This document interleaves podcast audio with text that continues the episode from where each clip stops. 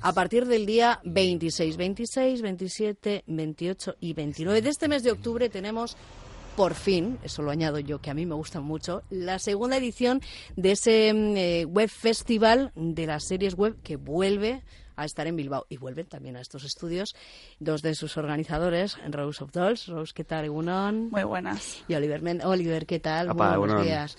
Bueno, y ellos además eh, acaban de llegar hace relativamente poco de Miami, donde, por si fuera poco, todo el lío que tienen aquí a la hora de organizar este Bilbao Web Fest, pues han estado allí en otro festival. Bueno, ¿cómo, cómo, cómo habéis estado allí? ¿Qué es lo que habéis hecho? No, pues la verdad es que nosotros viajamos un montón a otros festivales. Eh, ayuda mucho luego a poder eh, traccionar gente hacia nuestro propio festival y también, pues bueno, siempre está bien ver qué hacen otros para, para pues mejorar siempre.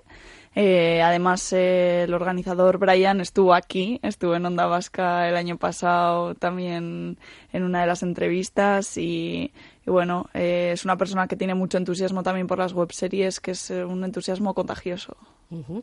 Bueno, eh, entusiasmo contagioso. No sé si lo que habéis visto allí lo vamos a superar en esta segunda edición, aquí en el Bilbao Web Fest, Oliver. Vamos a hacer todo lo posible por superarlo, hombre, desde luego. estamos estamos en Bilbao.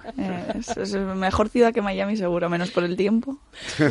bueno, la verdad es que cuando teníamos todavía los micrófonos cerrados, decíamos, bueno, con lo bien que fue el año pasado, este año va a ir rodado. Ahí yo creo que he sido un poco ingenua. He dejado un poco ahí a medias la frase, pero trabajo, hay muchísimo trabajo detrás para crear y poner en marcha una segunda edición. Sí, sobre todo cuando eres eh, presentador, eh, escritor, eh, diseñador, eh, logística. O sea, cuando haces y todo. orquesta en este festival. Totalmente. Cuando haces todo, todo, eso es, hacemos los vídeos promocionales, hacemos de todo.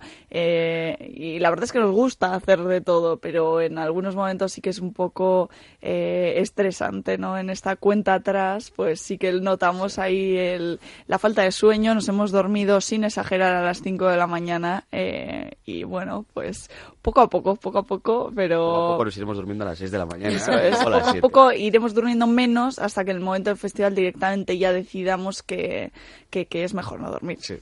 Bueno, la segunda edición, que como decíamos, desde el 26 hasta el día 29, son 30 series que proceden de 15 países en la sección oficial. Me equivoco con los datos, no, va por ahí, ¿no? Uh -huh. Bueno, ¿qué es lo que traéis para esta segunda edición? Bueno, la verdad es que tenemos unas series buenísimas. La calidad del año pasado a esta ha subido un montón. El año pasado ya decíamos que no es, o sea, no es lo que pensáis. Una webserie no es este producto cutre que tú ves eh, de cuatro amigos delante de una cámara. No, o sea, eh, y si venís al festival vais a poder daros cuenta de que es otra cosa completamente diferente, que son series independientes que podrían estar en la televisión, podrían estar en el cine, podrían estar en cualquier medio de comunicación porque tienen una calidad enorme. Y es que del año pasado a este hemos notado una diferencia abismal también. Sí, bueno, lo que decíamos básicamente era que posiblemente muchas de las series que año pasado estaban en la sección oficial, con el cambio que ha habido este año, igual no estaban en esta sección oficial. O sea que, desde luego, es una escala progresiva hacia, hacia mejor. Eh, bueno, ¿seguimos pensando realmente que una webserie es algo cutre? Uf, sí, sí, Todos. Pensando, Así sí, es. Espero, ese espero que sentir poco a poco- general, digamos, ¿no? Es el tic general. Nosotros por eso estamos dejando de decir webserie y empezamos a decir serie digital, que suena mucho más cool. Suena mucho más cool. Pues cambiamos, cambiamos el chip. Nada, eh, serie digital. Ya nos olvidamos de la webserie. Y de hecho, a partir de determinadas webseries, tanto actores o actrices que han participado como la propia historia de esa serie, algunas han pasado, digamos, al formato habitual, tradicional de televisión. Bueno, sí, de hecho estamos contentos porque eh, una de las series que estaba el año pasado en nuestro festival, Dream Nights, una coreana, eh, está ahora en Netflix. O sea que estamos viendo que dan el salto y gracias a los festivales, y no solo como el nuestro, sino todo el circuito mundial al que estamos un poco adheridos, eh, pues eh, se ayuda también a poner el foco en estas series y yo creo que ayuda un poco a, a poder dar este salto. Eh, tengo una duda. Eh, ¿Cualquier webserie se puede acceder de manera gratuita? No, todas no. Hay muchas que están en plataformas de VOD o Video on Demand, que sería como el pay-per-view que decíamos aquí antes. Sí.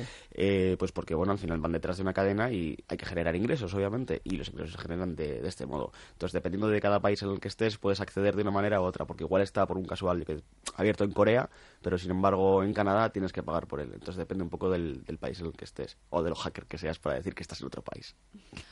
Claro, porque mm, precisamente esa era la pregunta en la que estaba yo pensando. Claro, esas eh, series digitales por las que hay que pagar eh, también se piratean. Pues sí, eh, puede haber hasta copias ilegales en, YouTube. Hemos visto el caso, por ejemplo, el año pasado de una serie que teníamos que, que estaba graciosamente cogida, bajada a YouTube y subtitu- subtitulada en tailandés. Porque les gustaba en Tailandia y tenían un montón de reproducciones allí. Y ellos decían, "Pero es que no entendemos cómo ha ocurrido esto. Bueno, en cuanto a los eh, géneros eh, o las historias que, que vamos a poder ver en este festival, ¿hay alguna temática que prime sobre otras o allí hay de todo? El año pasado teníamos mucha ciencia ficción, la verdad, era como el tema del el año que notábamos. Este año hay eh, mucho thriller con humor negro.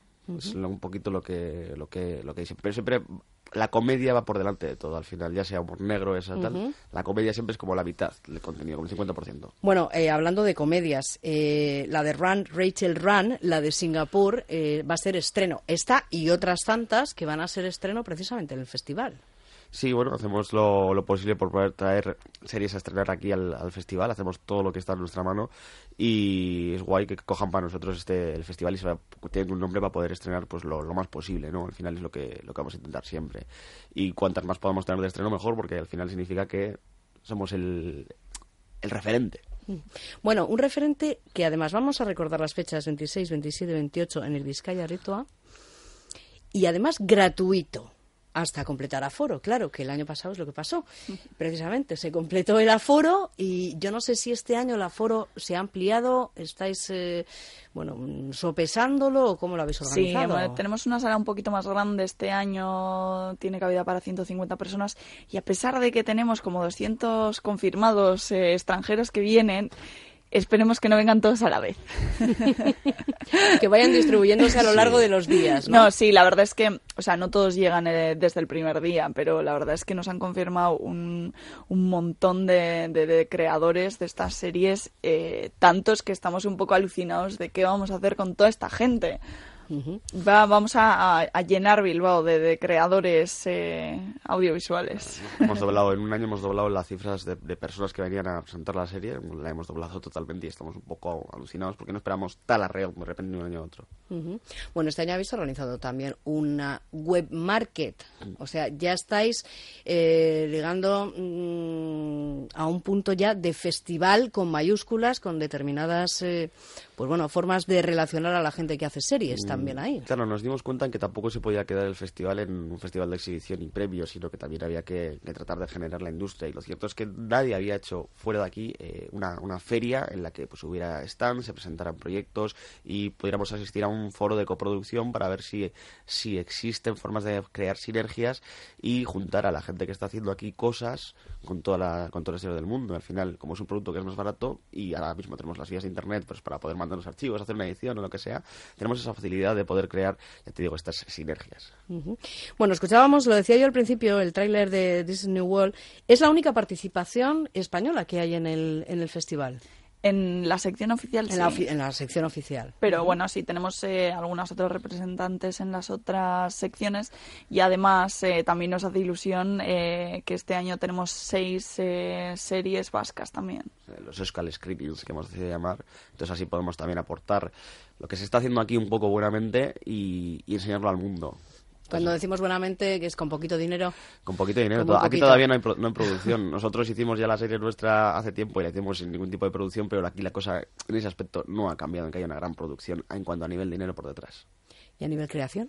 a nivel creación empieza a haber ya eh, lo que se dice talentos nuevos que empiezan a salir y al final los chavales ya están diciendo que en vez de hacer cortometrajes igual lo que tienen que hacer es webseries. Sobre todo por la exposición al final porque yo me acuerdo que antes al tiempo pues tú tenías un corto igual lo tenías un año muerto en un cajón. Un cajón es un decir al final lo pasas por festivales. Pero tampoco podías exhibirlo a la gente no podías enseñarlo pues, X Sí, que el circuito es muy limitado para ese tipo de producto, como son los cortometrajes. Pero aquí al final lo que tienes es una exposición eh, mundial. de- de- bueno, depende de cómo vendas tú tu producto, obviamente, pero tienes una exposición mundial porque está en Internet. Internet llega a todo el mundo. En cuanto a la procedencia, habéis comentado que llegan eh, trabajos de, de todos los sitios. Yo no sé si hay eh, un país o una zona del mundo que esté haciendo web series, series digitales mm, más que otros y de mejor calidad. Sí, sobre todo se nota los que tienen dinero para Los que hacerlo. tienen dinero, claro, claro, claro. Eh, hay algunos países que están apostando y han desarrollado becas específicas para creación en Internet, ¿no? Al final, eh, si se pide, por ejemplo, aquí eh, hay becas, ¿no? De gobierno vasco, lo que sea, eh, pero tienes que pedirlo con la excusa de que es un largometraje o que es un cortometraje. No puedes decir específicamente eh, una web serie. ¿No? Y, y los países en los que han desarrollado programas específicos, la verdad es que están despuntando mucho, que son, por ejemplo, eh, Canadá o Australia.